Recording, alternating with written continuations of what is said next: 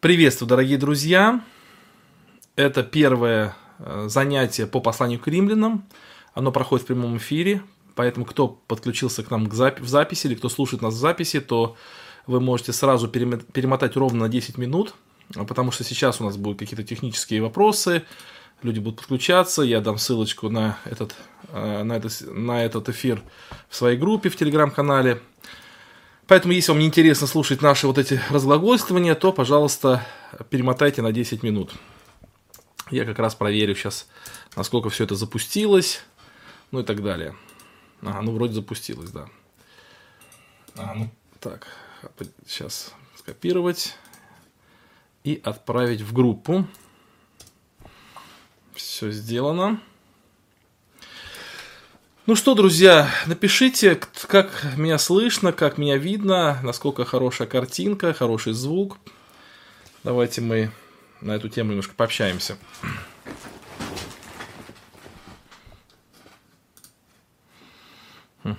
Так, люди подключаются, я смотрю. Так, так, так, хорошо. Значит, уже 36 человек. Это нормально. Все, так, э, Аристотель подсоединился к нам. Вас очень хорошо видно. Татьяна, все отлично. Роман пишет. Слава богу, я очень рад. Сейчас э, еще немножко подождем всех. Потом Илья, рад видеть. Э, Белореченск присоединился к нам. Ку. Юрий пишет. Ну, для тех, кто понимает, да? Хорошо. Курск тоже с нами. От Веры. Ага, Анечке большой привет. Спасибо большое. Она тоже, когда я передам, она тоже взаимно передает.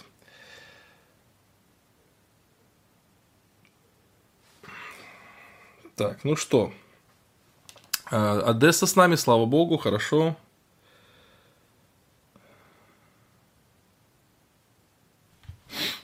Угу. Что, друзья, сегодня у нас очень печальный, конечно, день. А, вот в Ижевске произошла страшная трагедия, и это очень тяжело пережить, когда смотришь на то, как плачут родители. Все это трудно. И вообще время такое сейчас, да. Сегодня я поищал беженцев, а у нас очень много беженцев в городе, и тоже все это тяжело на это смотреть. Мы там покупали им обувь, а, потому что люди в обычной летней обуви, и мы покупали им обувь, там примерно 60 пар купили обуви разным. Настолько все это, конечно, трогательно. Это тяжело смотреть. Ставрополь присоединился, Малорита, Ереван, Закарпатье, Украина, Братслав, Украина. А, Братслав это Украина? Так, что-то я путаю, да, может быть. А, Астрахань присоединился, слава богу. Хорошо. Ну так народ потихонечку подключается. У нас осталось 7 минут до начала. Можете написать о ваших каких-то новостях, комментариях, что у вас интересного происходит. Кстати, мы вот сегодня обсуждали на празднике жатвы, э, на, на, на, церкви, на церкви обсуждали о том, чтобы нам отменить праздник жатвы, точнее праздничный обед отменить. И вот эти деньги, которые у нас должны были потратиться от церкви, и плюс те, те деньги, которые э, каждая семья должна была потратить на то, чтобы торты спечь там, или салаты приготовить, мы их все соберем на то, чтобы помогать нуждающимся беженцам скорее всего, так поступим. Ну, по крайней мере, большинство, ну, подавляющее большинство, там, единогласно, точнее, проголосовали за то, чтобы так поступить в нашей церкви.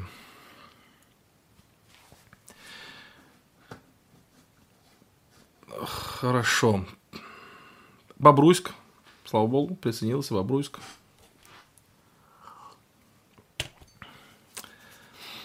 Посмотрим, что там пишут у нас. Красноуфимск присоединился. Андрей, приветствую.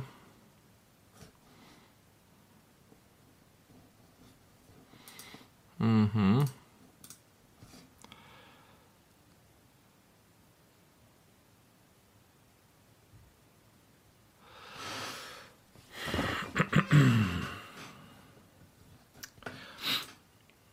Ленинградская Владимир передает приветствие. Кривой Рог, Украина, Калининградская область, Харьков. Приветствую вас, Кулибаки.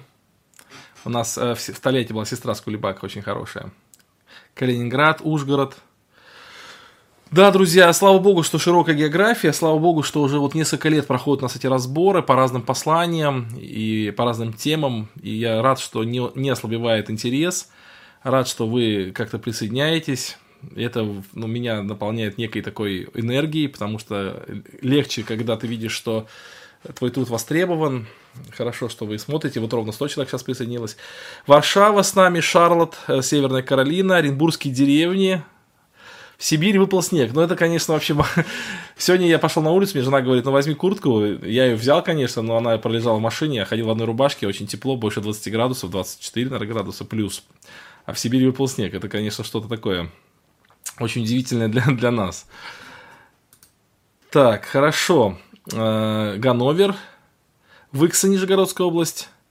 Благодарю за разбор э, книги, объясняя постмодернизм. Заказал себе. Вы знаете, для меня это вообще очень удивительно. Я когда записывал этот обзор, он, во-первых, он очень длинный получился, больше, больше часа, а во-вторых, достаточно сложный, и книга сама непростая. И я удивлен, насколько много людей прослушал этот обзор. Вот я реально удивлен, и такие отзывы, что наконец-то там мне стало что-то понятно.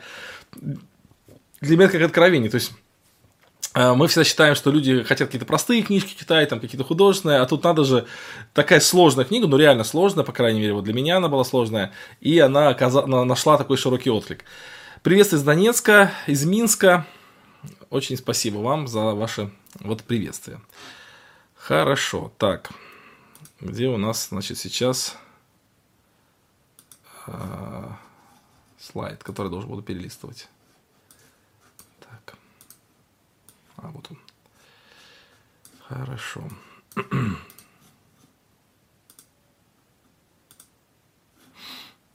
Так, сейчас окошечки рас, рас, расположу, чтобы было удобно. Я немножко переживаю. Еще три минуты я сказал за начало. Давайте еще о чем-то пообщаемся. Немножко переживаю за сам разбор, потому что послание к Римлянам очень сложное послание. И есть разные мнения по разным вопросам. В Карпатах вы пишете, выпал снег. Ага ваш, одушно, ваш разбор одушен для нас. Ну, слава богу, что так. Семен спрашивает, как вы относитесь к книге Виктора Резуна, Суворова, Марка Солонина? Не читал ни одной ни этой книги. Если я правильно понимаю, это что-то из типа каких-то военных воспоминаний, если, если правильно, да? Может быть, я ошибаюсь. Но я не читал ничего. Наконец-то дождались послания к римлянам. Спасибо большое. Но еще рано благодарить. Надо еще послушать, как разбор пройдет. Приветствие с Украины Дмитрий передает. Очень приятно. Спасибо. Так, у нас три минутки осталось, друзья. Какие у вас еще новости? Как, какие планируете следующие книги читать? Спрашивает Семен. Сергей, прошу прощения. Или Семен, не знаю, Сергей, наверное, да? Ну, смотрите, вот я сейчас читаю книгу, это метамодернизм, то есть это как бы ну, немножко продолжение постмодернизма, метамодернизм, вот эту книгу читаю, тоже читаю медленно, потому что она достаточно сложная. Вот, э, потом еще я читаю две книги параллельно этим, это герменевтика библейская в эпоху постмодерна, ну, у меня вообще всегда так бывает, когда тема какая-то есть, тема, я несколько книг по этой теме читаю. Поэтому э, это хор- хорошее как бы название. Я еще не начал читать, но само название меня привлекло, потому что, э, наверное, влияние постмодерна на герменевтику. Это очень интересно. И на эту же самую тему это Христос и культура, это Карсон, новый взгляд. То есть здесь он анализирует э, это как правильно соотносить культуру Хри- Христоса культуры, в том числе и постмодерн затрагивать. То есть интересно очень, я тоже хочу на нее обзор сделать. Я уже здесь прочитал страниц 40, 40 страниц, поэтому думаю, что скоро закончу. Ну, вот эти книги сейчас у меня на очереди, которые я сейчас читаю. Вот. Ну, конечно, я мечтаю вот все-таки подойти к книге Синеки, потому что она меня очень впечатлила сильно. Я только-только начал, одну, одну страничку прочитал так для затравочки, и все, отложил в сторону. Вот она мне лежит на полочке, все ждет своего часа. И хочу перечитать Цицерона. Вот книгу Цицерона, это об ораторском искусстве, я ее читал, но вот сейчас открыл, и как будто заново все, потому что такие очень сильные мысли, прям замечательнейшие мысли. Вот, и я хочу перечитать и сделать обзор вот на, на эту книгу. Поэтому вот на ваш ответ такой вопрос. Нет, на ваш вопрос такой ответ. Так, значит, Украина приветствие, э, Новороссийск, э, Витебская область, Беларусь, Сан-Франциско. Изображение зеркальное. Я не знаю, как с этим побороться. Я, наверное, в следующий раз как-то поборюсь, но не знаю как. Поэтому пока э, смотрите на меня в зеркальном отражении. Значит, Денис в зеркалье. То есть, как, как у Кэрола. Денис в зеркалье. Э, так.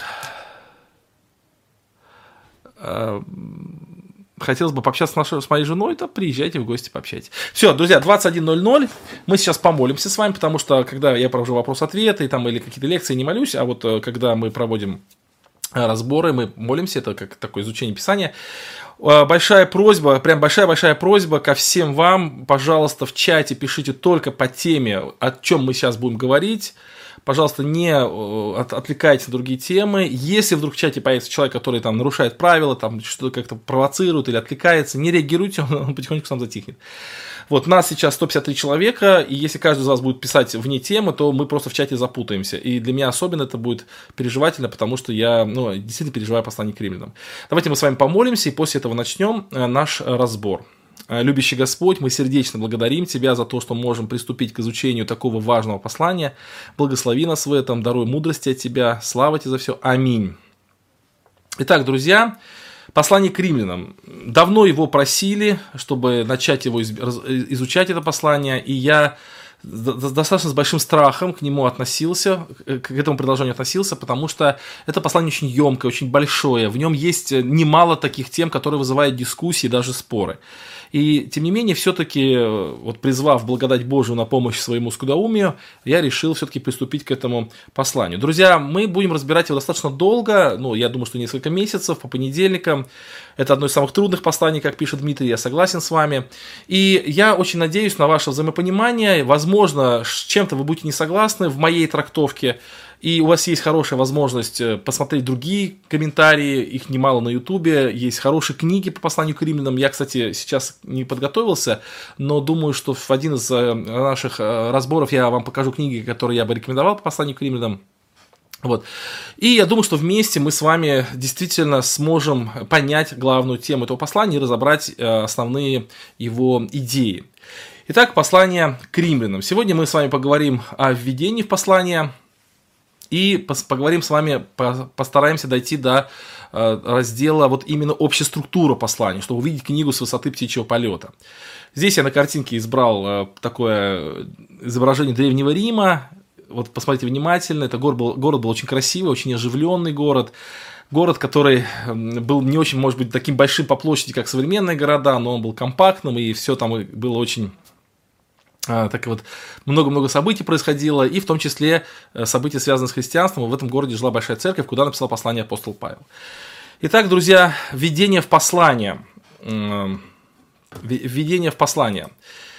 Павел написал это послание, когда находился в Коринфе, то есть так вот говорят исследователи. Э, сейчас мы говорим об обстоятельствах написания послания. Примерно в 59 году. Э, дальше я буду приводить некоторые другие цифры. Там есть э, такое предположение, что в 57 году, в 58 году, даже в 54 году есть такое предположение, что было написано это послание. На самом деле очень трудно точно датировать, напис... Э, датировать время написания послания, но предположительно это был все-таки конец 50-х годов, скорее всего 59-й год, в конце своего третьего путешествия. Вот посмотрите, здесь немножко представлена карта, Павел приходит в Карин в конце вот путешествия. У, Кари... Э, у Павла с коринфянами были достаточно сложные отношения. Был такой момент, когда даже коринфяне выгнали апостола Павла из Каринфа, и ему пришлось посредника в лице своего сотрудника Тита отправлять со слезным посланием, которое привело потом привело э, к покаянию эту церковь. И вот сейчас он приходит в эту церковь в третий раз, вроде как уже все так благополучно, все мирно, тихо. И вот в этом городе апостол Павел пишет свое послание. Оно было продиктовано апостолом-переписчику Тертию, и это свидетельствует в пользу той теории, что у апостола Павла были проблемы с глазами, потому что некоторые послания он диктовал э, своим переписчикам, а в некоторых посланиях он пишет, вот смотрите, своей рукою я написал большими буквами, там такими вот в греческом написано большими буквами, то есть, видимо, он действительно плохо видел. А, и поэтому он использовал друга своего Тертия, и кого-то может смутить в послании к римлянам, в 16 главе там написано «Приветствую и, ва, и вас, и я, Терти, писавший сие послание». Вот некоторые спрашивают, почему же Терти писал послание, когда писал его Павел? Ну, потому что Терти просто был переписчиком. Э, вот, это через Фиву, то есть Фива это была жительница города Кинхрея, или точнее пригорода Каринфа, который назывался Кинхрей, это пригород Каринфа, это портовая часть города, и она, там тоже была, видимо, церковь, она была диконисой этой церкви, то есть женщины, которая принимала участие в служении другим женщинам, в то время, как мы понимаем, ну, намного сложнее были отношения между полами, да, и не, все, не всегда мужчина мог э, даже побеседовать с женщиной, в некоторых культурах. Это было запрещено, и поэтому было распространено такое явление, как а, как деканисы. То есть деканисы это были те, которые э, помогали пресвитерам вот для помощи женщинам. Вот одна из таких деканис, она, ее звали Фива, она отправлялась в Рим, и Павел передал это послание э, через нее вот в город Рим.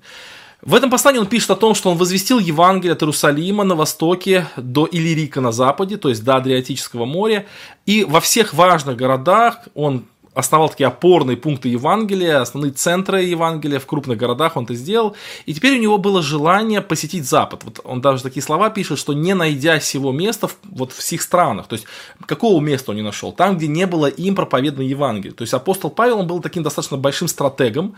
Он не просто благовествовал Евангелие там, где попадется. Он, э, у него была стратегия развития Евангелия. Он Э, создавал церкви э, в крупных городах, они были как миссионерские точки, которые потом могли обслуживать более мелкие города, и через какое-то время, достаточно небольш... непродолжительное время, буквально там за пару десятков лет, апостол Павел создал широкую сеть евангельских церквей по большому, на большой такой территории от Иерусалима до Ильрика. Это очень хорошая мысль для нас с вами, чтобы когда мы планируем какое-то служение, чтобы оно было тоже плани- спланировано. То есть планирование это ни в коем случае не какое-то нарушение божьих замыслов, да, это наоборот хорошо. И когда вот он это сделал, он понял, что здесь он уже все сделал, то он захотел пойти дальше и распространить вот эту же методику развития Евангелия. Он говорит, я готов благовествовать и вам, находящимся в Риме. Он готов прийти в Рим и в столице империи, потом через эту столицу империи перейти в Испанию. Но это он предпринят этот путь э, тогда, когда он придет в Иерусалим. В Иерусалим он принесет пожертвования, которые были собраны в Македонии и Греции э, это Римлянам 15 глава, он там об этом пишет. И он э, не скрывает, что ему открыто, что это путешествие связано с опасностями. Ну, такие обстоятельства написания. Так, Каринов, э, Тертий как переписчик, Фива как э, почтальон, ну и планы, некоторые планы Павла, э, почему он вообще решил отправиться в Рим, и почему он решил отправиться в Испанию, потом дальше в Испанию. Это обстоятельства написания. Э, автор послания апостол Павел.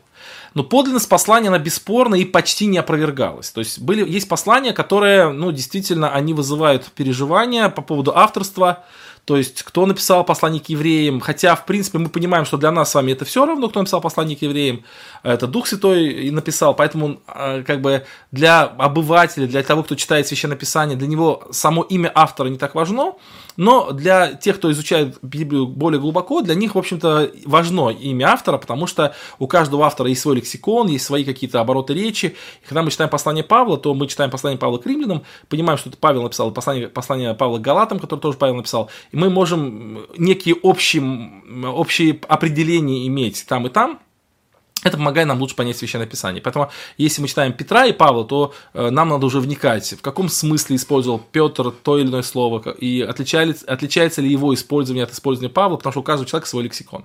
Поэтому для нас важно, как для таких исследователей более детальных, э, кто написал послание э, к римлянам, и здесь э, подлинность послания, она бесспорно и не опровергается почти никогда. Оно пользовалось большим авторитетом среди ранних христиан, его изучал уже Климент Римский, на него ссылается Иустин, Ириней Леонский, Климент Александрийский, Тертулиан. Тертулиан, напомню, это э, год рождения 154, то есть это второй век, это очень близко к времени апостолов. Историк Эрнест Ринана характеризовал это послание, наряду с посланиями Галатам и посланиями Коринфянам, как послание неоспоримые и не подвергающиеся оспариванию. То есть, ну, как бы, тавтология такая неоспоримая, не подвергающая оспариванию. То есть, и они неоспоримы, и не, не подвергаются оспариванию. Ну, тут в комментариях пишут, не надо смотреть, кто написал, мы читаем Слово Божие. Я уже сказал, что для обычного э, пользователя, обычного читателя действительно нет разницы, кто написал. Но для исследователя, такого детального исследователя, автор имеет значение, потому что у них есть почерк свой, свой лексикон и так далее, и так далее. А, давайте немножко поговорим о том, в каком контексте было написано это послание – в как... Что я имею в виду? Мы с вами понимаем, что Библия, она имеет вот тот законченный вид, который сейчас она имеет, у нас с вами, но она не имела такого вида у первых первых христиан. То есть первые десятки лет существования церкви а, практически не было священного писания. То есть именно имеется в виду Нового Завета. И поэтому И поэтому, когда мы с вами читаем какое-то послание, мы должны иметь в виду, что многие христиане того времени других посланий-то не имели. И не имели, например, Евангелие, допустим, или еще что-то. Вот это тоже очень важно. Поэтому вот я хотел бы провести вам хронологию, как было написано послание. И вот посмотрите, послание к римлянам, оно написано было тогда, когда уже было достаточно много посланий написано. Первое послание к фессалоникийцам, да, это 50-51 год примерно. Это самая первая книга, которую написал апостол Павел. Она является самой ранней ранней книгой Нового Завета. Кстати, вот здесь я еще раз точно, еще раз хочу уточнить, что э, какие-то цифры здесь, какие-то э, какие утверждения, что самая первая книга, они могут кем-то оспариваться, потому что есть разномыслие по этому поводу. Здесь приведены наиболее такие, ну, наиболее распространенные точки зрения. Вот, э, значит, Первое послание к фессалоникийцам. Э, кстати, почему оно первое послание к фессалоникийцам? Потому что фессалоникийцы были очень легковерные люди. И когда только-только Павел оттуда ушел, вот э, с Фессалоника, у них уже начались проблемы, какие-то переживания, и он сразу им написал послание. То есть послание фессалоникийцам он написал сразу-сразу после того, как он посетил эту церковь, потому что у них были проблемы. Потом он второй сразу пишет послание, потому что там у них, ну, в общем, целая история была. Второе послание фессалоникийцам это тоже послание, которое одно из первых, потом послание Галатам, потому что оно написано вот как раз на стыке вот этих проблем обрезания, когда из Иерусалима приходили братья и лжебратья, и братья, которые утверждали о том, что у нас обрезывается и так далее. Павел пишет это послание Галатам, потом филиппийцам послание, Филимону, потом Ефесянам, Колоссянам. Это два послания, которые посвящены, э, посвящены вот Ефесянам, оно, они очень похожи, эти послания, очень похожи. По своей структуре, по своим формулировкам, по темам, которые поднимаются в этих посланиях. Но послание к Ефесянам направлено э, как такая апологетика церкви, то есть как это экклесиологическое послание. Послание направлено на то, чтобы возвеличить церковь в глазах верующих а послание к Колоссянам направлено против гностиков, то есть против э, тех людей, которые э, исповедуют гностицизм, и они внедрялись в церковь. И это послание возвеличивает и Христа. Ну, так как Христос и церковь это очень близко, да, то есть это голова и тело, то эти послания, они тоже близки. Потом послание Коринфянам, второе послание Коринфянам, на самом деле было четыре послания Коринфянам, да, которых, два из которых до нас не дошли, но вот два послания, которые мы имеем. И потом послание к римлянам. Вот видите, послание к римлянам. То есть оно, в принципе, уже легло в некую такую базу, в некоторую базу оно легло, которое уже э, было э, среди церквей. То есть, в принципе, все эти послания, вот, например, послание фессалоникийцам было написано, да, там, и галатам, конечно, они переписывались, они распространялись, и другие церкви их тоже имели. Ну, может, не все, но имели. И Илья спрашивает, слышал, что фессалоникийцам написано письмо, написали письмо якобы от Павла, поэтому он призывает их не смущаться от послания якобы, якобы нами посланных. Так и было. То есть, между первым и вторым посланием а, было написано послание от лже Павла фессалоникийцам, они его приняли, в него поверили, они поверили в него и в этом послании было написано, что уже наступает День Христов, что надо готовиться, что все, прям завтра, завтра, завтра уже Христос придет. И Павел пишет, что не надо смущаться ни от слова, ни от духа, ни от послания, как бы нами посланного, будто уже наступает День Христов. Ибо день тот не придет доколе, и он раскрывает эсхатологию. Да? Кстати, кто занимается книгой Откровения, вот обратите внимание именно на второе послание фессалоникийцам, потому что эсхатология там открывается в лучшем виде. И в первой, и второй главе. Так вот, э, потом он пишет, да, вот когда я пишу послание, я подпись свою ставлю, поэтому вы проверяете. Да, это такой момент есть. Хорошо, итак, у нас э, некий такой есть эм, понимание, что послание к римлянам, оно довольно позднее послание, уже существовало много посланий, которые э, были написаны.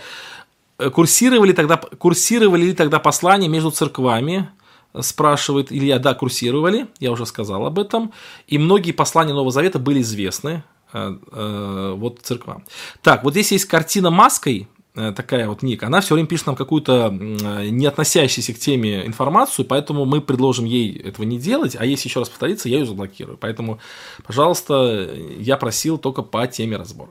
Итак, мы посмотрели с вами на некий такой контекст написания послания. Давайте посмотрим на следующее. Э, это следующие пару слайдов, у нас три слайда следующих у нас будет называться адресаты послания. То есть, кому же апостол Павел пишет. Это очень важно разобраться. И здесь важно понять, друзья, что он пишет это римлянам, то есть это люди, живущие в столице, это люди, которые а, э, ну, такие мультикультурные, то есть это люди, которые совершенно по-другому относятся к тем, ко многим вещам, которые, например, в глубинке воспринимаются иначе. Это люди чаще всего образованные, ну, по крайней мере, более образованные, чем из глубинки. Это люди с разных городов, все перемешано. Ну, это то же самое, как и у нас примерно сейчас в Москве, в Петербурге.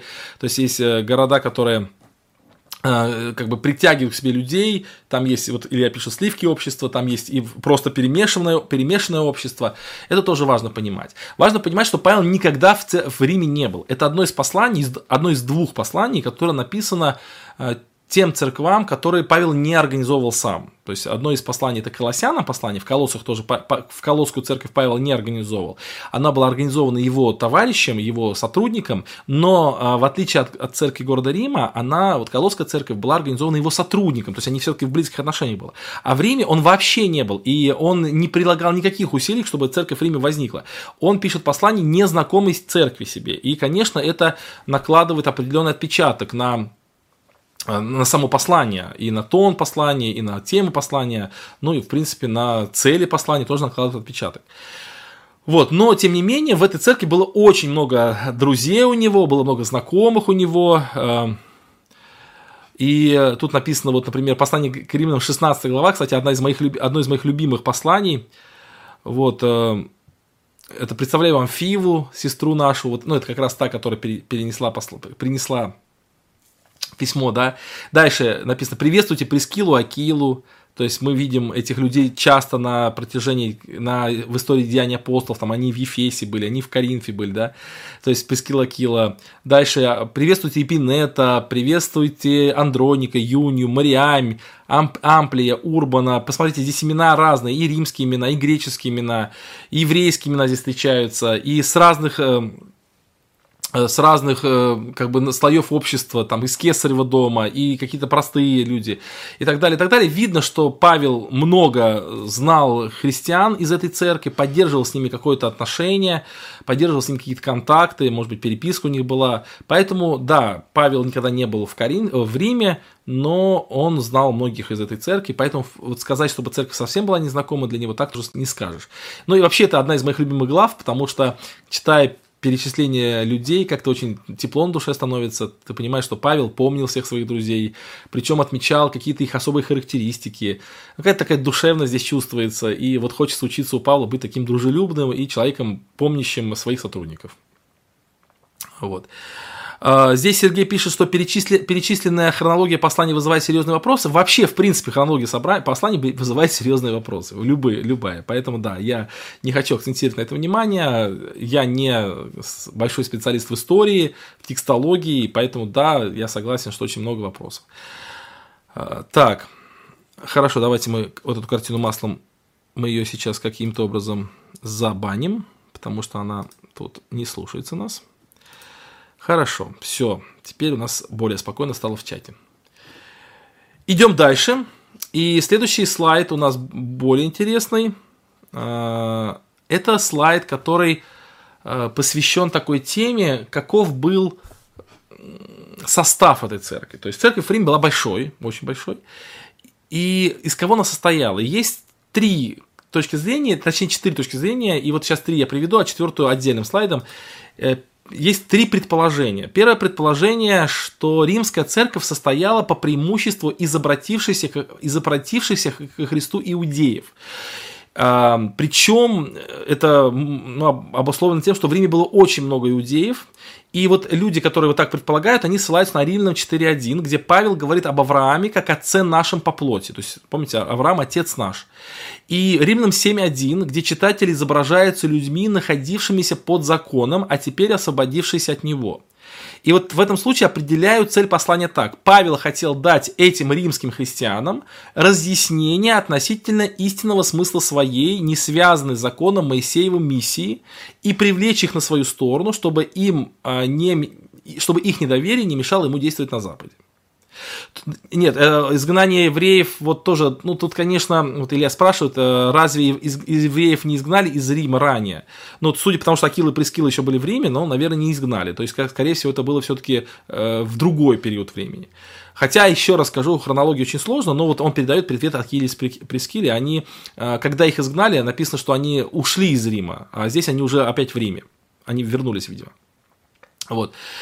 То есть, э, еще раз, давайте предположение номер один, что римская церковь состояла преимущество из, по преимуществу из обратившихся ко Христу иудеев – Вот почему это важно? Потому что в послании к римлянам очень много говорится об иудейском законе, очень много говорится о самих иудеях, о будущем Израиле говорится очень много. Трудно не заметить, что почти в каждой главе поднимается тема иудеев и язычников.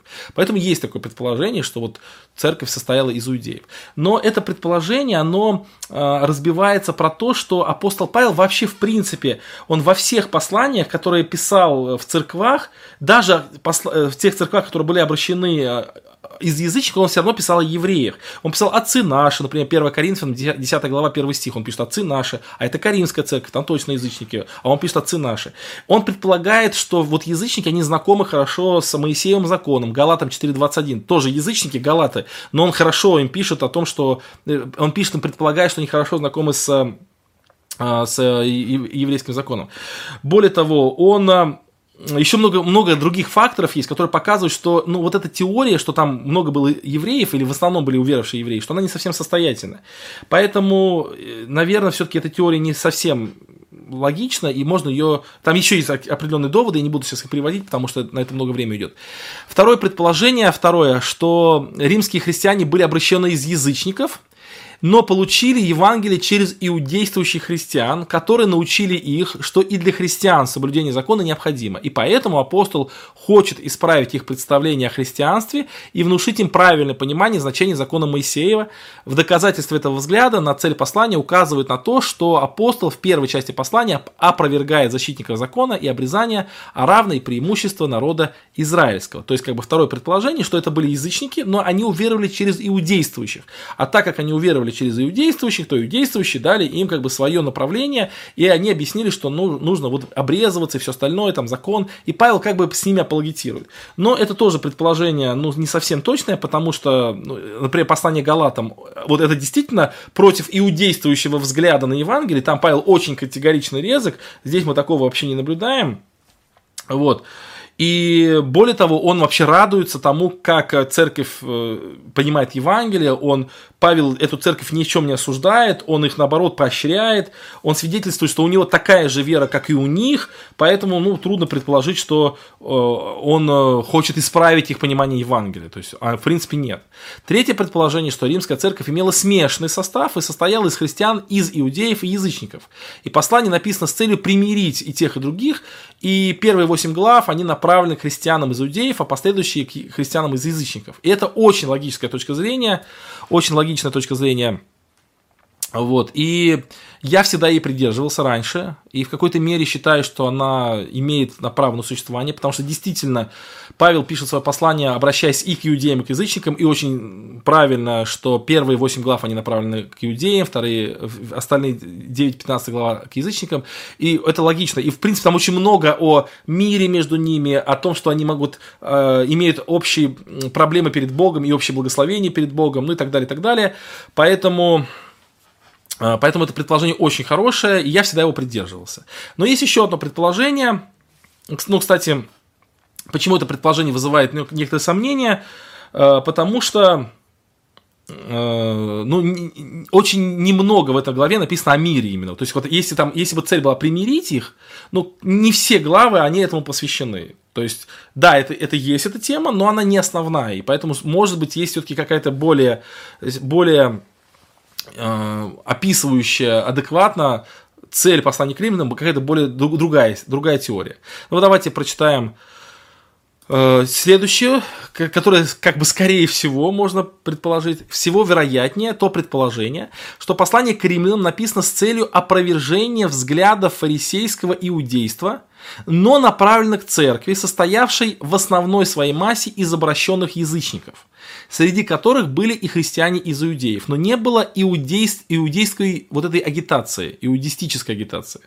Зачем же, однако, Павел к такой церкви написал послание в явно против иудейском духе? Церковь римская была основана не Павлом и даже не Варнавой, не Петром, и не Петром, а неизвестными пришельцами-христианами, которые в доказательство истины Евангелия ссылались, конечно, на пророчества, исполнившиеся во Христе – но та книга, которая содержала эти пророчества, в то же время содержала и закон Моисеев, как откровение, данное Богом израильскому народу, избранному народу израильскому. Через это легко могло образоваться мнение, что Евангелие есть только усовершенствование Ветхого Завета, или как бы новый закон с более строгими требованиями.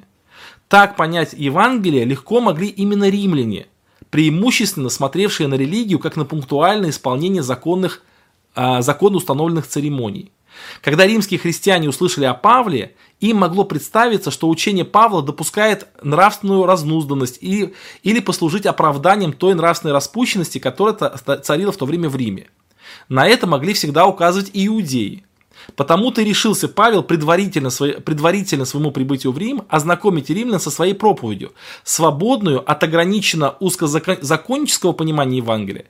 Он предложил им в послании очерк своей противофарисейской полемики и показал, что Евангелие не есть новый закон, а есть сила, дающая человеку оправдание от грехов и приводящая его в общение с Богом.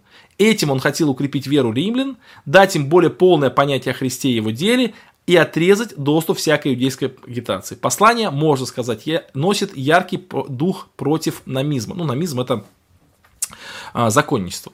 Давайте немножко повторим вот эту цитату и коротко э, рассудим ее, э, рассудим о ней. То есть э, здесь предполагается, и вот я тоже склонен доверять вот именно вот этой точке зрения, я стал от теории номер три, где говорилось о том, что римская церковь стояла и из язычников, и из э, иудеев, и что между ними были какие-то проблемы, вот я так всегда раньше думал, и Павел написал свое понимание, чтобы примирить эти две группы людей, и это понимание очень хорошее, и может быть даже оно имеет место быть, и скорее всего оно действительно справедливо это понимание, оно очень логично вытекает из самого послания, но думаю, что еще больше вероятности, или может быть как добавление вот к этому третьему предположению можно предположить еще несколько вещей. Какие же, да, вот мы их только что прочитали, давайте э, резюмируем. Первое, что уверовавшие и римляне, они-то уверовали все-таки через э, свидетельство тех людей, которые основывали свое свидетельство на Ветхом Завете.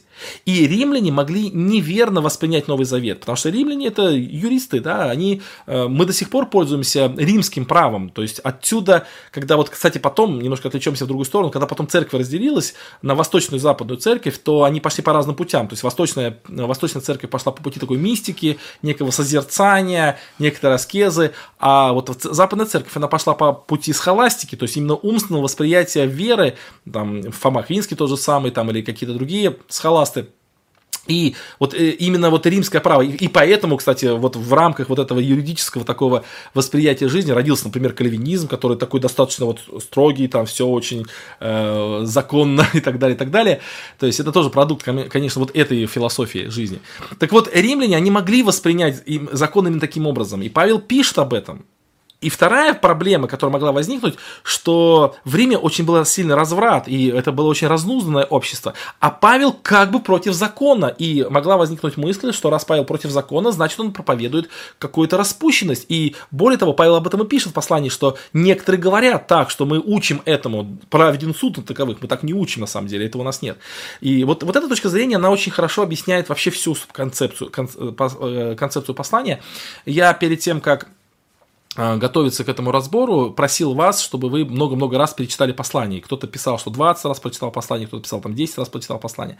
Вот если читали послание вот по, по кругу и несколько раз подряд, например, сегодня целиком, завтра целиком, послезавтра целиком, то вы, конечно, не могли не заметить, что это послание, ну, очень сильно сосредоточено вокруг иудейской полемики. То есть там почти каждая глава против вот этой фарисейской, э, фарисейского восприятия э, закона и фарисейского восприятия Евангелия.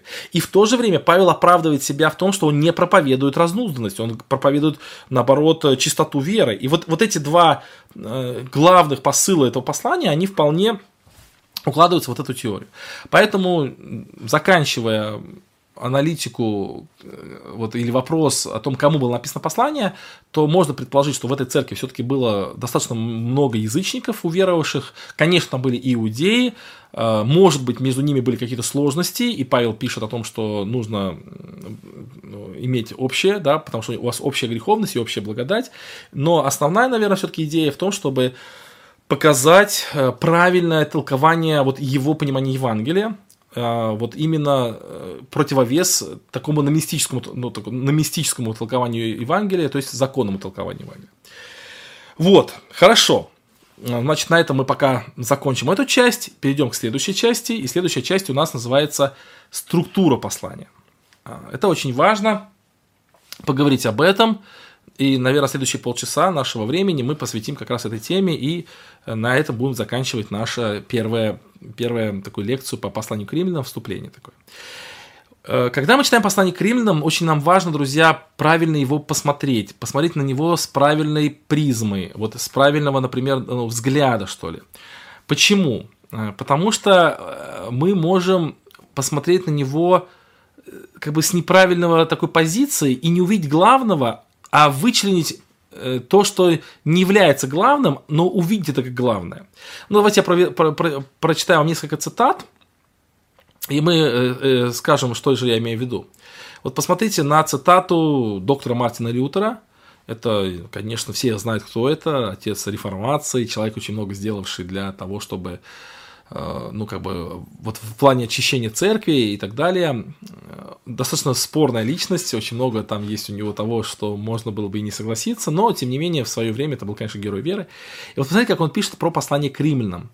Это послание является истинным и главным писанием Нового Завета и самым просветленным благовествованием, которое достойно и стоит того, чтобы христианин не только знал его наизусть, от слова до слова, но и ежедневно обращался с ним как с насущным хлебом для души, ибо его никогда нельзя слишком достаточно читать и размышлять над ним, и чем больше исполняешь его, тем драгоценнее становится оно и служит на благо. И чуть ниже, важнейшая, он называет это послание к римлянам, важнейшая часть Нового Завета, выражающая суть благой вести. Друзья, вот э, ну, Мартин Лютер, да, такой авторитет. Можно ли сказать о том, что это правильное выражение? Можно ли согласиться с тем, что он написал? Ну и казалось бы, ну, что он же хвалит Библию, да можно ли перехвалить Библию? Но в данном случае он это делает. Посмотрите, что он делает. Это послание является истинным и главным писанием Нового Завета, самым просветленным благовествованием. Э, разве можно с этим согласиться, друзья? Разве можно сказать, что какая-то часть Нового Завета, она является вот самой главной?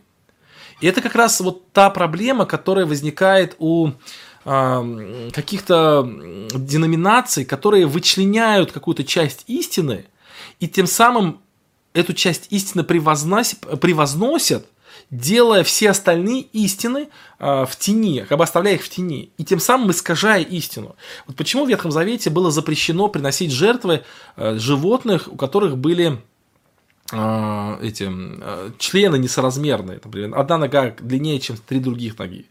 Потому что вот в этом есть образ, что животное, оно является идеалем, когда все на месте, и все не просто на месте, но еще и соразмерно друг другу. Вот то же самое и истина. Когда мы читаем Священное Писание, мы должны понимать, что Бог не просто какие-то истины где-то изложил, но Он их еще и распределил в определенной соразмерности по отношению друг к другу. И вот послание к римлянам, оно очень важное послание, оно большое послание, оно действительно просветленное послание. И действительно его нельзя никогда слишком много читать и размышлять о нем, это тоже согласен. Но сказать, что оно самое важное, сказать, что оно э, лучше остальных, что оно важнее, чем послание Галатам, или важнее, чем послание к евреям, или важнее, чем послание второй Иоанна. Второе Иоанна коротенькое послание, но оно разве важнее или менее важно, чем послание к римлянам? Конечно же нет. И вот полнота Евангелия, полнота истины Божьей в Новом Завете открывается именно во всей книге. Нельзя сказать, что какая-то часть этой книги, она заменяет все остальное. Мартин Лютер э, был, как, ну как я понимаю, да простят мне дерзость говорить про Мартина Лютера такие вещи, Э, да, кстати, хорошее вот дополнение. Владимир пишет, ефесским пресвитерам Павел старался возвещать всю волю Божию. Да. Хорошо, хорошая мысль. Вот, э, Мартин Лютер, как мне кажется, я еще раз скажу, да простят мне вот э, сторонники Мартина Лютера, и я, конечно, и в подметке ему не гожусь, и все остальное, но тем не менее, мне кажется, он был заложником вот этой, вот этой идеи маятника, которую я уже много раз рассказывал. То есть, когда этот человек, выросший в католицизме, будучи, будучи, будучи католическим таким вот священником, монахом, человек, который воспринял вот все католици, вот это католици, католическое, католи, ката, ну от католизма вообще, от католицизма точнее, вот это вот идеи там спасения делами, индульгенции, все остальное, и вдруг он через послание к римлянам понимает спасение верой, то он вообще в другую сторону полностью удаляется, говоря о том, что вот никаких дел не должно быть делать. Вообще дела не нужны. И поэтому он называет послание Якова соломенным посланием. Он так и пишет в предисловии к своей Библии, что послание Якова это послание полное соломен, что от чтения его христианину вообще никакой пользы нет, что я его включаю в свой канон только потому, что он там есть. А если вы читать не, не будете, то и, и смысла тоже никакого нет. Будете читать или не будете, там это никакой разницы нет. А вот послание к римлянам, да, оно такое настоящее, оно просветленное. А послание. Якова, она такое вообще ничего не стоящее. Вот посмотрите, какая-то неправильная позиция, при всем уважении. Поэтому, конечно, читая послание к римлянам, изучая послание к римлянам, мы должны иметь правильный взгляд на послание к римлянам. И это правильный взгляд заключается в том, что это не полное Евангелие что это не, не, не полнота священного писания. Вот это надо, это надо понимать. В послании к римлянам не... Вот давайте да, да, представим себе, что это полнота священного писания. Полнота Евангелия, точнее. Но посмотрите, в этом э, в послании к римлянам ничего не сказано ни об Евхаристии, то есть ни о вечере Господней. Ничего не, почти ничего не сказано о крещении, очень вскользь о крещении. Там не открываются идеи христологии, то есть не раскрывается Христос как личность. То есть как э, не раскрывается он, христология там не полная. Там ничего не сказано об эсхатологии. То есть там действительно говорится о многих вещах, а, евангельских вещах, но и многих вещах там не говорится. Поэтому вот э, при всем уважении к прославленному реформатору мы не можем согласиться с ним вот в такой очень однобокой, что ли, трактовке послания. Ну вот ему вторит, например, там был такой Уильям Тиндейл, это известный тоже ученый, богослов, переводчик Библии, но он пишет похожие вещи, да, поскольку это послание главная и самая лучшая часть Нового Завета, чистейшее Евангелие, то есть добрая весть, которую мы называем благой вестью, открывающей путь к пониманию всего Священного Писания, я думаю, необходимо, чтобы каждый христианин не только знал его наизусть, но и не переставал изучать, чтобы это было ежедневным хлебом души. Никто не может сказать, что читая его, читает его слишком много или изучил весьма хорошо. Чем больше его изучают, тем оно интереснее. Чем больше над ним рассуждают, тем оно приятнее. Чем чем настойчивее ищут, тем драгоценнее открытия, настолько велики его духовные сокровища. Вот, поэтому, друзья, ну, такая, такой же взгляд, да, такой же достаточно, ну, взгляд, вот он, даже Тиндейл предлагает взять э, послание к римлянам как некий такой лупу или как некие такие очки, через которые мы смотрим на все остальное, э, на всю остальную Библию, да, вот он пишет здесь, видите, что открывающий путь к пониманию всего Священного Писания, ну, это явный перекос, явный перебор, конечно, мы так понимать не можем. А, здесь есть комментарий. Из Библии 85% читаю Евангелие, 15% Ветхий Завет. Ну, так и нормально. То есть, как бы, это действительно Новый Завет для христианина является питанием. Хорошо, друзья, давайте теперь посмотрим на то, как же правильно все-таки понимать Евангелие, это, э, как же правильно все-таки понимать это послание. И вот, э, ну не то, как правильно, а как я вижу, можно это послание понимать. И для этого есть очень хороший способ – это способ трудоемкий и способ, э, требующий достаточно много внимания и много усилий. Это пересказ. Вот, э, друзья, сейчас немножко отвлечемся и потом вернемся к посланию к римлянам. То есть, когда мы с вами читаем какую-то книгу Нового Завета, Евангелие, послание, то мы с вами думаем, что мы понимаем текст, который мы читаем. Но чтобы узнать, понимаем ли мы его на самом деле или нет, мы должны взять и пересказать тот текст, который мы сейчас прочитали, своими словами, так, чтобы понял 12-летний ребенок. Там или 15-летний ребенок, допустим. Это очень хорошее упражнение. И я убежден в том, что если бы мы это упражнение выполняли как можно чаще, то наши успехи в благовестии были бы значительно сильнее, чем есть сейчас. Ну, что я имею в виду? Вот, например, фраза там, «Ибо так возлюбил Бог мир, что отдал Сына Своего Единородного, дабы всякий верующий в Него не погиб, но имел жизнь вечную». Это, форму, это, это вот выражение, этот стих, он нам всем известен очень хорошо. Но попробуйте его пересказать.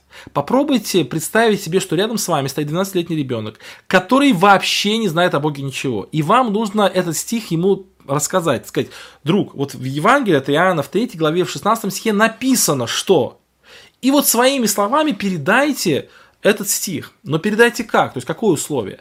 Важно, чтобы вы не упустили ничего главного из этого стиха. Вот ничего главного не упустили. И в то же время не добавили ничего своего. И в то же время, чтобы вот это главное, что вы должны были сказать, вы скажете этому человеку, этому мальчику или девочке а, такими словами, чтобы он это понял. То есть перевести на его подростковый язык. А, поверьте мне, что это очень сложная это очень сложное как бы сказать, задание. Сейчас отвлечемся на комментарии. Евгений пишет, Денис, он однозначно прав. Послание к Римлянам объясняет, в чем заключается суть спасения. Вот как раз и не прав. Я же показал, что, смотрите, вот вопросы спасения заключаются не только в понимании веры, не только в понимании отношения к закону, но, например, и в понимании Христа. Но о Христе как раз, именно о личности Христа, очень мало сказано в послании к Римлянам. Потом в вопросах спасения играет большую роль церковь. И об этом очень много сказано в послании к Ефесянам. И в послании к Ефесянам сказано о том, что э, церковь, она создана Богом для того, чтобы люди из младенцев становились подобными Христу, возрастали э, в, в полный возраст Христова. И что церковь есть тайна, которая была Богом э, изначально запланирована. И что ради церкви Бог все это делает. Но в послании к Римлянам про это вообще ничего не сказано. То есть, но церковь это важнейшая часть нашего спасения. Поэтому, когда мы говорим, что послание к римлянам объясняет суть спасения, то мы таким образом говорим, что церковь, она не нужна, церковь не нужна в спасении, она не, не, не играет никакой роли в спасении. Мы говорим, что дела не играют роль в спасении, хотя Иаков пишет о делах как о достаточно существенной части нашего жизни, и в том числе и спасения. Э, вот, Евгений, вы говорите, это вопрос духовного роста, это ваша трактовка послание к, евре... к Ефесянам, а мы подробно разбирали послание к Ефесянам, оно говорит, что это не духовный рост, это именно э, созидание нашего спасения, Евангелие, то есть церковь это часть Евангелия. Поэтому, ну, вот это мнение, оно, говорю, что я с ним категорически не согласен, что послание к римлянам – это полнота Евангелия. Это не полнота Евангелия, это часть Евангелия. И поэтому нужно изучать все книги Нового Завета. И если мы будем пренебрегать другими книгами Нового Завета, как, например, пренебрегал, допустим, э, тот же Мартин Лютер, отвергая послание Якова, мы уклонимся в некие проблемы. Поэтому я ратую за то, чтобы полноценно, полноценно изучать Новый Завет. И в Новом Завете послание к римлянам занимает большое и важное место. Но оно не занимает все место. В послании к римлянам занимает часть этого. Оно большая, существенная часть, но она часть. И когда мы вычленяем часть и делаем ее самым главным, самым важным, то мы, конечно, уклоняемся ну, достаточно в серьезные сложности. Вот такая позиция. Так вернемся, друзья, к пересказу, вернемся к тому, что важно пытаться пересказать. И я вам скажу, друзья, что это большая проблема. То есть мы вот учимся с братьями на нашем библейской школе онлайн, и достаточно много времени много недель, много даже месяцев мы тратим на то, чтобы научиться вот понимать текст так, чтобы можно было его пересказать. И вот здесь что для этого нужно сделать? Для этого нужно, например, прочитать этот текст. «Ибо так возлюбил Бог мир, что отдал Сына Своего Единородного». Э, вот. Это этот текст берем. Мы должны понять, какие же там основные мысли, то есть что там самое главное, выписать эти мысли – и потом эти мысли сформулировать так, чтобы они были понятны вот 12-летнему мальчику, например, или девочке. Вот что-то подобное надо сделать со всеми посланиями. Вот когда мы читаем послание Иоанна, например, второе послание Иоанна, третье послание Иоанна, мы должны как бы вот его рассказать целиком. Вот а, Иоанн пишет э, там избранной госпоже, он предупреждает ее о том-то, о том-то, о том-то, ну и так далее, и так далее. В общем, все это он мы, мы проанализировали послание и пересказали своими словами так, чтобы было понятно даже человеку очень далекому от веры. Вот такую же работу нужно провести и с посланием к римлянам. Потому что послание к римлянам – это письмо. Это единое цельное послание, у которого есть общая связующая э, нить. Это не набор афоризмов, это не набор отдельных каких-то тем, это не набор каких-то отдельных э, словосочетаний даже. Это набор, это, это вообще не набор, это именно э, развитие каких-то мыслей. Вот это надо очень важно увидеть.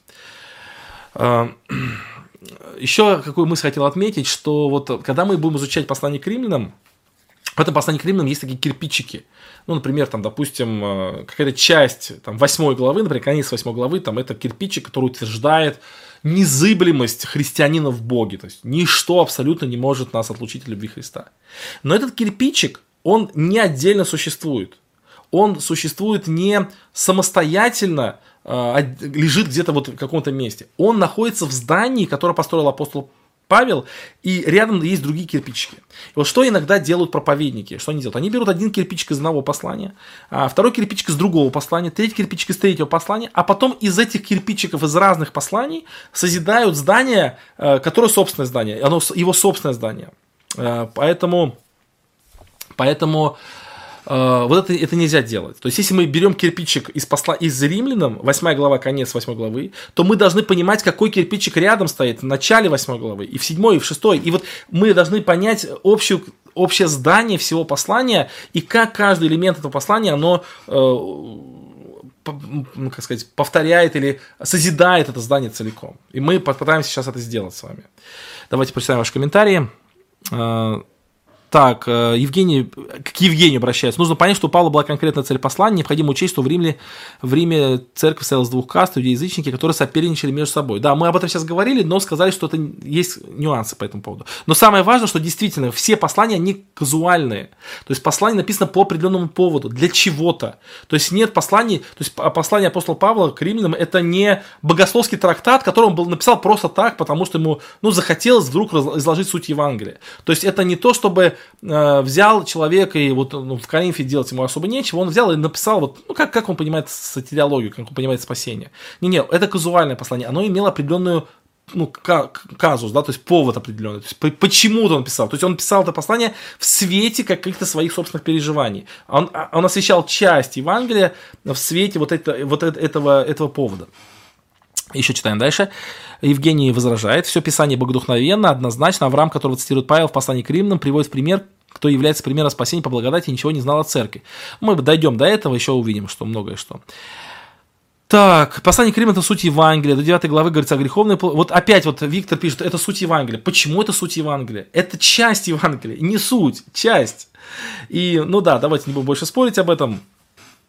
А, мы с вами, друзья, увидим это в, в течение всего послания. Кстати, я прям очень сильно рекомендую вам э, попробовать изложить это послание вот именно вот в виде некого такого пересказа, и вот вы увидите, насколько это не просто сделать. Я это попытался сделать, я сейчас покажу свой, свой труд, который у меня э, занял очень много времени, то есть это прям реально много-много-много, ну, не скажу лет, но много месяцев работы. И это не откуда я взял из какой-то книги, это чисто мой пересказ послания. То есть я попытался его э, показать, э, показать его э, в связанном тексте. Давайте прочитаем. Итак, структура послания. Как ее вижу я? Кстати, тут немножко закрывается текст моим, моим лицом. вот, но я, когда буду, к тому месту подойду, то я скроюсь чтобы прочитать тот текст. Итак, первые две с половиной главы апостол Павел доказывает, что и иудеи, и язычники не имеют никаких преимуществ перед Богом, так как и те, и другие являются грешниками. Так как человек является грешником... Да, так, стоп, я остановлюсь. Давайте, друзья, еще раз. Я читаю вот этот пересказ вы пытаетесь следить за мыслью. То есть это именно пересказ, как бы цельное такое повествование. Вот давайте посмотрим, насколько вот получилось у меня увидеть картину Евангелия. Картину, вот, прошу прощения, послания. Картину послания к римлянам. Итак, первые две с половиной главы.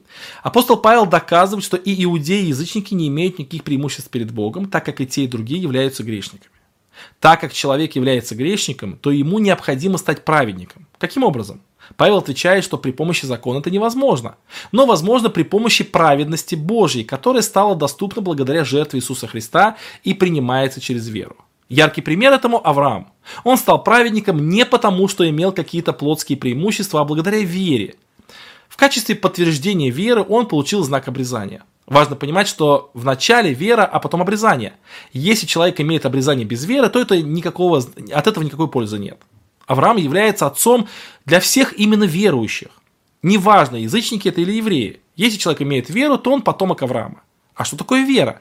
Достаточно ли просто знать, что Бог есть, и назвать это знание верой?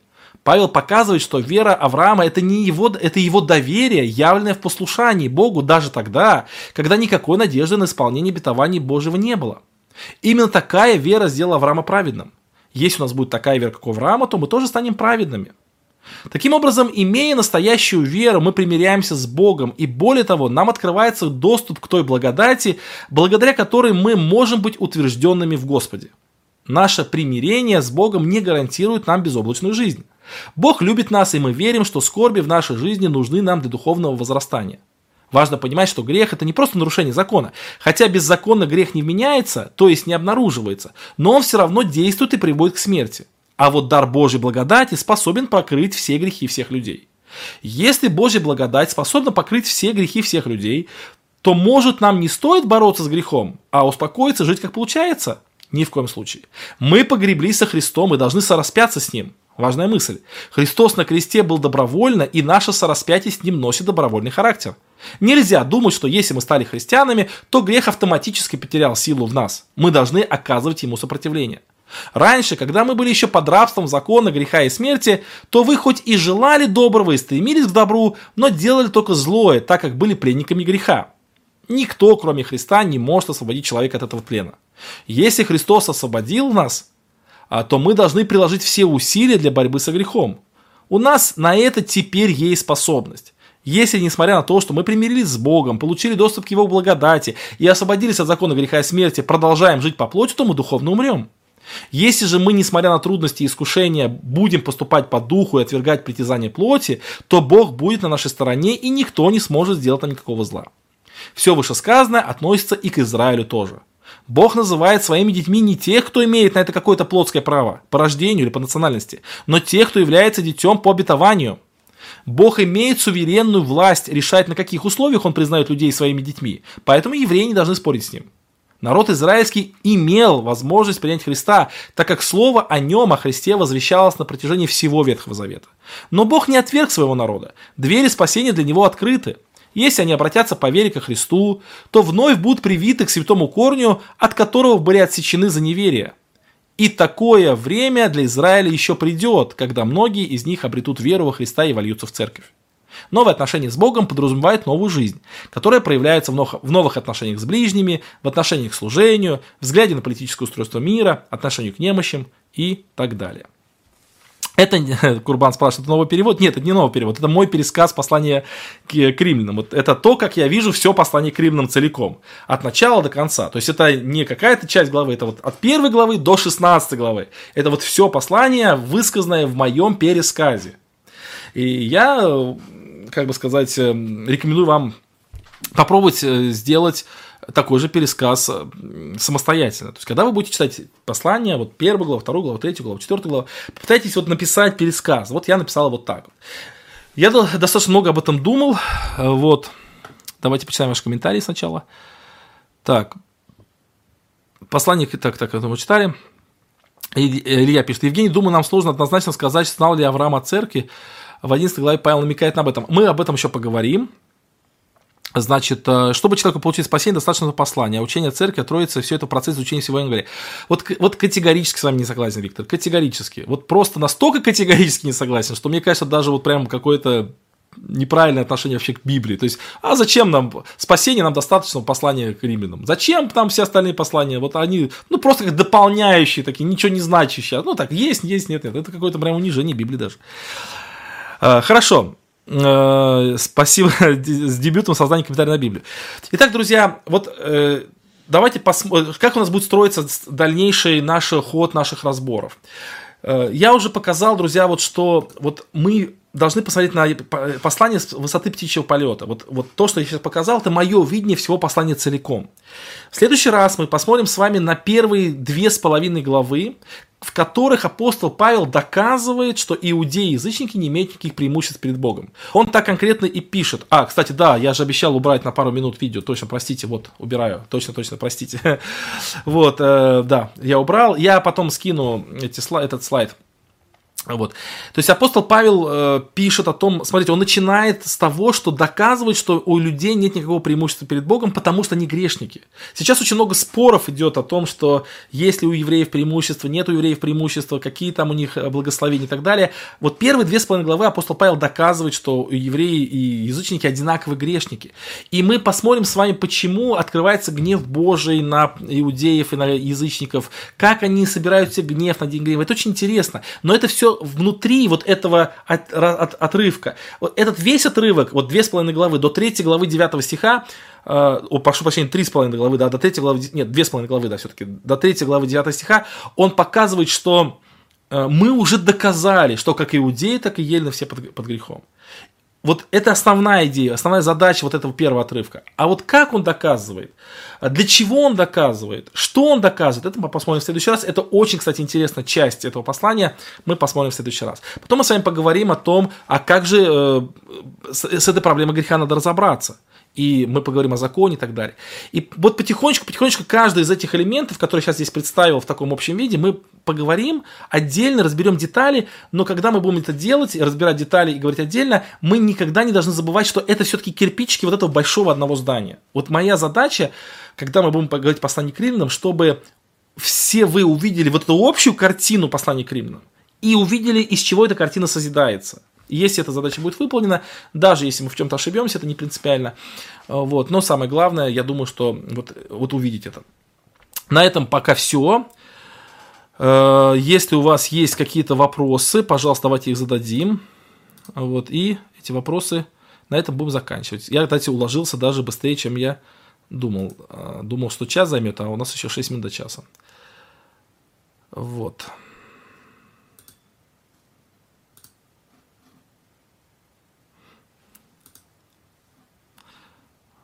Хорошо. Так, ваши комментарии читаем, да? Спасибо, пишут. А, тут Владимир пишет обсуждение разбора в чате Ютуба не хватает часто символов. Что имеется в виду, что не хватает символов? Что я не понял, что вы имеете в виду. Так, ну все тогда, друзья, давайте вопросы. Если есть вопросы, задавайте. Если вопросов нет, то мы будем заканчивать. И, значит, домашнее задание. Значит, домашнее задание прочитать внимательно. А, вам Э, две, вот эти, до третьей главы 9 стихом, вот до фразы «мы уже доказали, что иудеи делали все под грехом», вот первые две главы, до третьей главы 9 стиха, внимательно прочитайте, посмотрите, ответьте на вопрос, как, как, э, так, секундочку. Как апостол Павел доказывает, что все под грехом, какие он аргументы использует, для чего он это делает и каким выводом он приходит. Вот это очень интересно. Там будет схема у нас красивая такая, посмотрим с вами. Это очень интересно. Вот посмотрите внимательно этот отрывок, чтобы когда мы будем изучать следующий понедельник, чтобы у вас был ну, как бы материал для вот работы, чтобы было интересно. Так, эм, да, я понял, что в чате, а, не хватает символа, в смысле длинный. Ну, да, можете в YouTube писать, ой, в Telegram писать больше, я там тоже буду видеть. Так, это ваш первый разбор послания или повторный? Это далеко-далеко не первый разбор, то есть я очень много лет это послание изучаю и преподавал его на курсах. Вот. Но к этому разбору, который сейчас у нас происходит, я очень много, ну не то что переоценил, но как бы э, перекомпилировал, что ли. То есть, например, вот я, допустим, чуть-чуть изменил э, свое видение цели послания. Хотя не сильно принципиально изменил, но чуть изменил. И мы посмотрим с вами на очень многие сложные тексты этого послания, которые э, вызывают дискуссии. Я предложу свою аргументацию вот этих текстов. Мы не будем обходить э, какие-то сложные, спорные темы, мы не будем как смягчать какие-то углы, например, вот, допустим, э, явно, что там послание к Римлянам, 8 глава, там такая прокальвинистическая, мы постараемся увидеть ее именно с точки зрения э, как бы вот того Евангелия, которое я, например, применяю, я не кальвинистическое Евангелие исповедую. Вот, кстати, я вот не сказал эту мысль, но я хотел бы отметить, что когда мы читаем послание к Римлянам, мы должны понимать, что это, это послание не написано э, для того, чтобы... Не, не написано в контексте споров кальвинистов и, и армян. То есть тогда еще не было ни кальвинистов, ни армян. Оно не написано в этом контексте. Оно написано именно в контексте Евангелия того времени. Вот это важно понимать, что э, римляне того времени получили Евангелие, и у них не было, точнее, у них был Ветхий Завет, который они могли неправильно истолковать. И вот именно в этом контексте Евангелие открывается. Вот здесь мне продолжают доказывать, что вот, э, послание к римлянам это полнота Евангелия, оно полнота Евангелия, именно, точнее, раскрытие Евангелия именно в контексте отношений к Ветхому Завету к закону. Вот именно в этом контексте. Поэтому это тоже важно понимать. Так.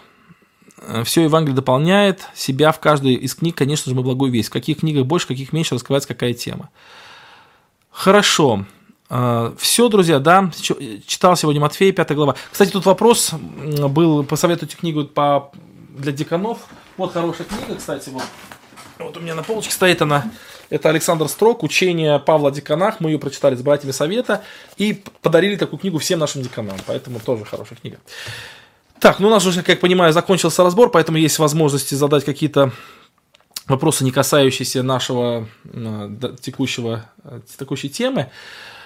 Так, Владимир, спасибо большое за разбор. Очень занимательно, интересно, полезно. Благословение вам на будущее занятие. Спасибо большое, Владимир. Так, э, Олег читал Матфея, глава 27-44. Теми же словами оскорбляя его преступники, распяты вместе с ним. Поясните, второй преступник просил прощения Иисуса, читая в НРП. А вы могли бы, Олег, задать этот вопрос в четверг на вопросах-ответах? Мне было бы легче там полноценнее ответить. А, можно ли читать апокрифы? Можно, конечно, и Толстого можно читать. Просто э, мы не относимся к апокрифам как к богодухновенному писанию, на котором строим вероучение. Поэтому как для общего развития, конечно, можно. Помолимся за ваш сдуб, да? Хорошо. Все, друзья, на этом закончим. Время 10 часов, ровно час мы вместе провели. Надеюсь, это было вам полезно. Мы сейчас закончим молитвой, и потом я уже буду завершать эфир. Любящий Господь, сердечно благодарим Тебя за этот разбор. Благослови, чтобы то, что мы наметили, изучить все послание, мы могли бы это намерение выполнить. Помоги через это послание утвердиться в вере, укрепиться в Твоей благодати. Благослови все нужды, которые были высказаны, которые есть у тех, кто присутствовал на этом разборе. Благослови, Господи, нас всех. Слава Тебе за все. Аминь. Все, друзья. С Богом. До свидания.